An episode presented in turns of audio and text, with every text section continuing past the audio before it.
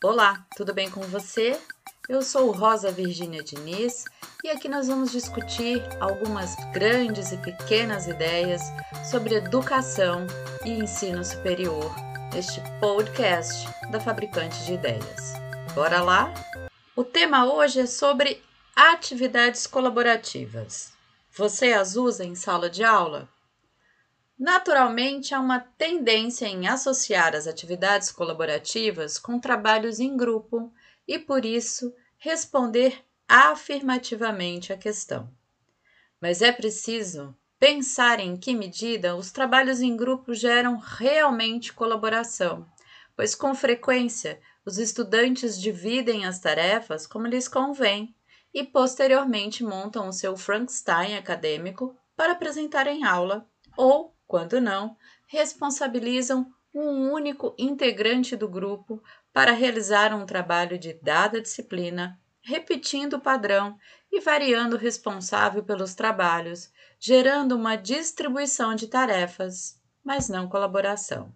Então, vamos partir da própria concepção de colaborar, que vem do latim co-laborar, trabalhar com ou trabalhar juntos, convergindo com a ideia de cooperação, contribuição, coautoria, não se resumindo a uma mera divisão de trabalhos.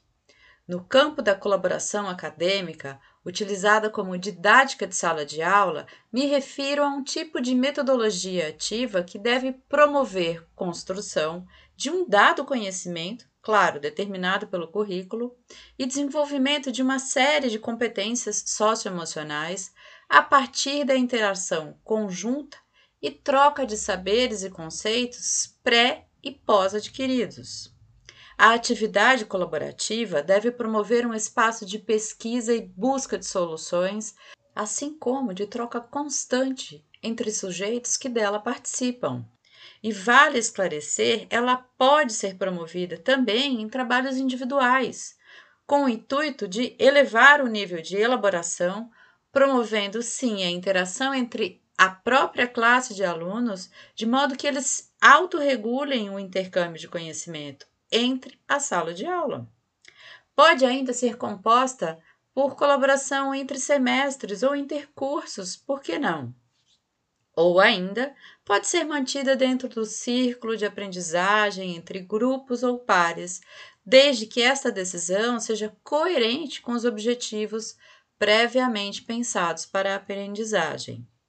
De tudo isso, é preciso ressaltar que haja uma prévia e cuidadosa organização da atividade colaborativa para além do comando dividam-se em grupos, para promover realmente a colaboração. É necessário que o docente tenha um objetivo pedagógico claro, que estruture os passos a serem trilhados e a razão por decidir pelo tamanho do grupo de trabalho ou atividade individual esteja também esclarecida. Quando trabalha em grupo, é necessário se pensar a estrutura dos mesmos. Se serão formados por sujeitos com ideias convergentes ou divergentes entre si, como será organizada a apresentação, como serão dados os feedbacks para os eventuais erros, quantos sujeitos comporão a equipe. Pois toda esta estrutura, além de fundamentar uma prática produtiva, gera uma cultura de colaboração fundamental e necessária para o profissional do século XXI, além de confrontar a ideia usual da prática pela prática, que subutiliza o potencial das metodologias que fomentam o protagonismo acadêmico e torna o método ativo um fim em si.